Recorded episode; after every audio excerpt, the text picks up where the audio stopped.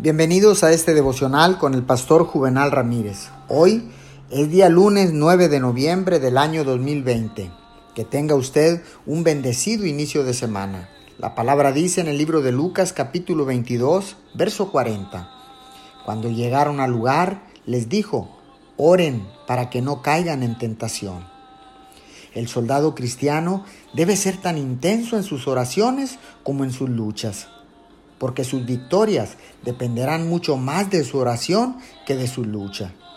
La oración y la súplica deben fortalecer la armadura de Dios. El Espíritu Santo debe ayudar a la súplica con su propio ruego y el soldado debe orar en el Espíritu. En esto, como en todas las otras formas de guerra espiritual, la vigilancia es el precio de la victoria.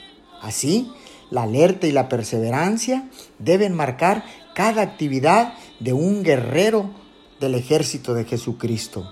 Oremos, amado Dios, hazme un guerrero cristiano que dependa mucho de mis oraciones a ti.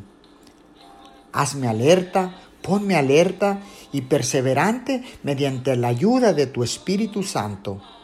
En el nombre de Jesús, amén y amén.